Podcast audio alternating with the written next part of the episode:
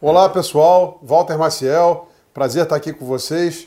Estou com meu sócio Ellen Wang, head do nosso time de renda variável, e nós vamos falar aqui um pouco de cenário, de posições, mas também do desempenho dos nossos fundos em abril de 22.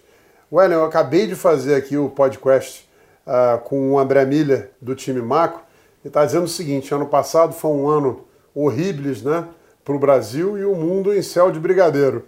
Eu não sei se a gente melhorou tanto, mas os outros estão piorando muito. A coisa ficou muito mais complicada. Está um ambiente mais perigoso, mais difícil. Mas os nossos fundos estão indo muito bem, né? É, os nossos long shorts, que é, não tem correlação com a bolsa, tem que bater o CDI. É, o total return deu 250 do CDI. O nosso top long biased é, colocou IBX mais quase 6,5% de alta performance eu acho que 6,30 para ser rigoroso. E também colocamos uma alta performance entre 2% e 2,5% no, no Azequest Ações contra o Ibovespa e no Azequest Small Mid Caps contra o índice Small, que é um índice sempre duro de bater. É, o que, que você está vendo? O que, que você conta para gente? Quais foram uh, os principais responsáveis aí por essa uh, performance muito boa, especialmente aí nos long shorts e, e, no, e no long biased? Olá, Walter. Bom, é, apesar da, da gente trabalhar em equities e a gente sempre ser mais otimista trabalhando em ações, eu acho que a palavra, palavra do momento seria cautela, né?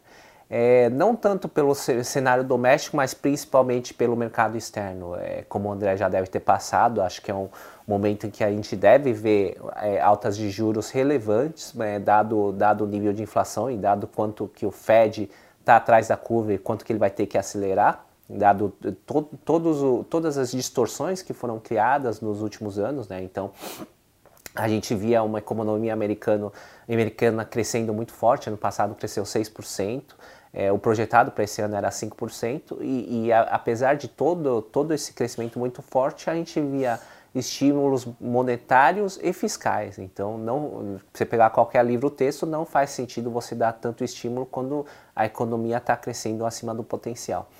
Então, é, para corrigir essas, essas distorções, a gente vai ter que ver um aperto muito forte do Fed. É, do ponto de vista de taxa de desconto, é, a gente já está vendo um ajuste. É, as empresas de tecnologia elas já caíram bastante, então mais da metade do, do, das empresas do índice Nasdaq já, já caíram mais de 50% em relação a seus highs. Mas é, a gente acha que essa correção ela continua por, pelo motivo de que o, quando a gente olha para o Nasdaq, ele é um índice muito concentrado nas, é, nas FANGs mais Tesla, né? Então... O que, que são FANGs, velho? São a, a, é, é, é, é, o acrônimo para para as é, maiores empresas de tecnologia. Facebook, Facebook, Apple, Alphabet, que é o Google, que é, é mais? Microsoft, né? E aí entra mais Tesla, né? Então, é, essas empresas elas não, não, não caíram tanto quanto as outras empresas do índice, mas a gente acredita que elas devem ainda corrigir. Né? Então a gente olha para o resultado da Amazon, é, o resultado foi, foi abaixo do esperado, principalmente na parte de e-commerce, então a gente já vê uma desaceleração no top line, então é, em e-commerce a receita ela caiu 1% ano contra ano, e o guidance para o próximo trimestre foi um guidance muito pior que o mercado estava esperando. É um guidance que pode ser de um prejuízo operacional de 1% até lucro de 3%. Então, que essas, empresas, é, principalmente de tecnologia, começam estão sendo negociadas a, a várias, várias, várias dezenas de vezes lucros, né? E quando você é. começa com esse aperto de juros, esse crescimento é, fica em dúvida, né? É, de, de, no caso de Amazon sim, mas no caso de Facebook é, ele já ele já está mais ajustado porque o, o, business dele tem mais mais riscos operacionais, principalmente de competição com o TikTok, né? É, então ela negocia no múltiplo de 15 vezes lucro. É, Google negocia a um múltiplo de 17 vezes lucro e Microsoft é, por volta de 25 vezes lucro. Então já, já estão mais ajustados. Mas a Amazon, como essa parte de e-commerce, ela ainda está em, em, crescimento e está em fase de investimento, ela negocia no, no múltiplo mais alto. Né?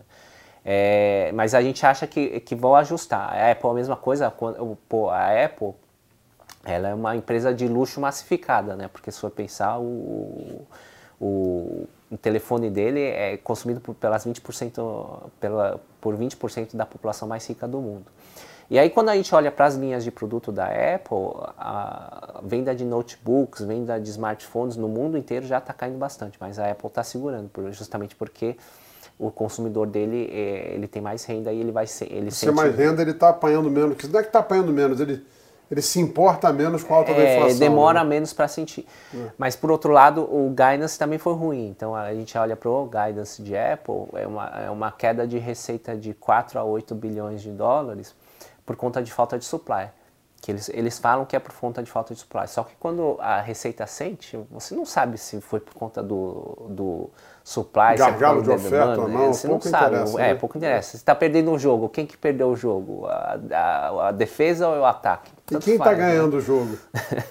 Bom, é, nesse cenário, acho que a gente continua otimista com commodities, porque é, commodities está é, tá bem posicionado para esse cenário inflacionário, como a gente já discutiu no podcast anterior, a parte de desinflação, então continua pegando é, mais, e players mais defensivos com múltiplos mais reduzidos. Então a gente acha que bancos no Brasil, é, um banco do Brasil a 5 vezes lucro está tá bem protegido, o, o, Itaú a 8 vezes lucro também tá, é, ele vai ser um player que consegue navegar bem nesse ambiente, mas é, de calls, a gente, a gente pegou bem essa parte de short e-commerce e varejo, que a gente já vem falando há bastante tempo, então... É, é por uma... sinal, né? O que você contou um pouco de Amazon, apesar de ser uma empresa com muito mais poder de fogo e uma consolidadora, não é muito diferente do quadro que a gente viu as players brasileiras passarem ano passado, né? Todas apanharam, né? É, perfeito. E, é, mas a gente... A, apesar disso, a gente acha que no caso do, das players brasileiras é um case estrutural. Então a gente é estruturalmente short. No caso da Amazon, acho que é mais um player, um player conjuntural é. de cenário macroeconômico. Você acha novamente que é estrutural até por causa da própria Amazon, da Shopee, do Mercado Livre, esse pessoal vai tomar o mercado das brasileiras, é, é isso? É, isso mesmo. A gente continua pessimista. A gente até brincou na, daquele leilão da nota de um dólar, então é, para explicar como funciona o padrão de competição é, das e-commerce e empresas de tecnologia no geral.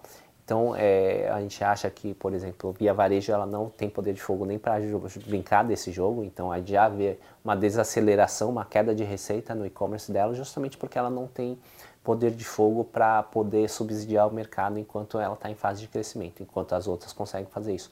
Obviamente que o nível de subsídios é, é, ele vai se reduzir dado dada a restrição de liquidez no mercado, mas ele vai continuar elevado. E a Magazine Luiza a gente acha que o, o resultado vai, vai mostrar um, uma perda operacional, per, é, um, um prejuízo, prejuízo líquido e uma venda sob mesmas lojas bem negativa, na, na faixa de 25%. É, é, Nesse troço de same store sales é um dos é, indicadores mais importantes dessa hora, né? Perfeito. E, e, isso vai levantar muitos questionamentos sobre é, estruturais sobre a necessidade de loja física. Do mesmo jeito que a gente em bancos a gente questiona a necessidade de agência física, aqui em e-commerce, em varejo, a gente vai começar a questionar necessidade de lojas físicas, dado que... Carrega é, um custo fixo é, muito grande. Né? Exato, e elas, vão, elas sozinhas, as lojas por si só, vão começar a mostrar prejuízos. Então, precisa de precisa é, tem a necessidade de você ter mais de mil lojas no Brasil inteiro, talvez esse número seja muito reduzido. Então, é, a gente acha que esse é um setor que vai continuar sofrendo bastante. Né? É, a gente estava short em fintechs, né, principalmente no Nubank, porque a gente acha que o valuation é muito elevado. E aí, é, é, quando a gente olha para os resultados de bancos, todos os bancos têm mostrado pioras nos índices de inadimplência. Então, a gente olha para atrasos de 90 dias, o Itaú, o Bradesco, o Santander, o Banco Pan também mostrou é, pioras nesse índice. E quando a gente olha para o Nubank, esse índice é muito, é muito mais baixo que o sistema, né? 3,5% contra 5%. Só que agora, nesse próximo trimestre, a gente acha que esse número também vai começar a piorar, dado que o, o perfil do cliente do Nubank, ele tende a ser um perfil de pagamento... Um cara mais descapitalizado. É, exatamente. Então, é, como ele cresceu muito a carteira, ele teve o benefício de não precisar mostrar eh, aumento de piora de, de inadimplência, porque não dá tempo, né? Você triplicou a carteira no trimestre não deu 90 dias para você saber se piorou a. E ele ainda está valendo muito mais do que o BTG e que 20, a XP. É, né? vale 20 bilhões de dólares ainda, então a gente acha que. BTG o, vale hoje o quê? 15? É, sim, eu, e XP uns 10?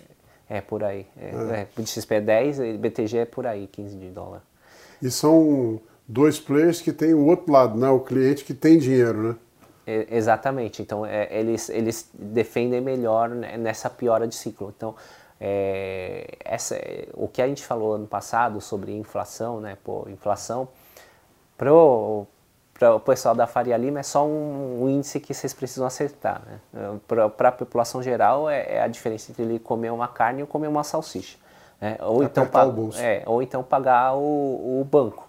Então, é, essa inflação já está pegando nos índices de inadimplência. Historicamente, tem uma correlação entre inflação e índice de inadimplência de bancos. Agora, Ué, a pergunta que eu te faço. Nós estamos revisando o PIB do Brasil um pouco para cima. Commodities para cima, é, ou se mantendo lá em cima, saldo comercial vai continuar forte. Entrada de dólar no país. A gente está com os juros já bem elevados, muito diferente do resto do mundo nós estamos já bem avançados no ciclo, enquanto o Fed, como você colocou agora, e a Europa também estão muito atrasados. Em que momento a Bolsa Brasileira vai estar barata ou em que momento alguns setores da Bolsa Brasileira vão estar baratos? Ou nós estamos ainda distantes disso? Não, acho que em níveis de valuation a gente considera o, o Brasil bem, bem atraente. É, dados os fundamentos, é, obviamente que é, a gente não considera nenhuma disrupção grande no, no, no governo, né, nas políticas econômicas que estão sendo feitas por esse governo. É, mas dado esse cenário base, o Brasil está barato. A gente vê Petrobras negociando a três vezes lucro, é, vai pagar mais de 30% de dividend yield nas nossas contas. Né? Itaú, Bradesco, como eu já falei, é, também estão em níveis bem, bem atrati atrativos. Né? Mas é, acho, acho que assim, é, tem que ser seletivo, né? Não dá, não dá para você se expor a, a, cases de valuations elevados é, com, com questionamentos estruturais né? é, e de muito crescimento implícito nesse cenário de, de maior volatilidade, principalmente no mercado doméstico. É um call claro para valor, em detrimento de crescimento, é isso? É, sim, é um call de valor barra seletividade. E é, e é, por isso que a gente consegue estar short em alguns desses nomes que a gente acha que são mais, é, menos atraentes e, mais, e com valuation mais elevado. Então, nossas apostas setoriais hoje seriam commodities e o setor financeiro. E, e, é, no setor de alimentos, no setor de varejo, setor de alimentos e o resto, consumo, Varejo Brasil a gente continua short, e fintechs também a gente continua short. Mas você também gosta de energia, né? É, o setor de utilities também é um setor bem defensivo historicamente e, e, tem, e tem taxas de retorno implícita elevadas. Então a gente também acha que é um setor que vai conseguir navegar bem nesse ambiente mais adverso. Maravilha, pessoal. É isso. É, de novo, acho que ações passou aí por um ajuste grande aí nos últimos meses, mas nós estamos olhando para um ambiente eleitoral onde Nenhuma das duas opções parece que vai fazer uma bagunça com a economia, que é o mais importante. E olhando a longo prazo, a Bolsa está oferecendo boas oportunidades. E lembrando, né, é, os nossos, o desempenho dos nossos fundos ao longo do tempo é muito superior ao desempenho dos, dos benchmarks. Então, quando você pensa em investir conosco, não olha para o Bovespa, não olha para o Small, é, olha para os nossos fundos, olha o Small Mid Caps, o quanto que ele conseguiu retornar é, nos últimos 10 anos, né? Tem um excesso de retorno muito grande sobre os bens. Lembrando que a gente vai estar lançando a versão previdenciária do Small é, com a XP e depois também na plataforma do Itaú. É, é um fundo que é, foi eleito no ano passado o fundo da década e eu acho que é nesses momentos né, em que as coisas parecem é, muito é, negativas e que está todo mundo com medo, que é a hora legal de começar a montar um portfólio de longo prazo. Se quiser ter mais informações, fale com a nossa equipe comercial ou procure ah, os nossos posts nas redes sociais, seja no Instagram, no LinkedIn, ou mesmo no YouTube. Wellen, brigadão. Obrigado, um prazer. Um abraço a todos. Um abraço.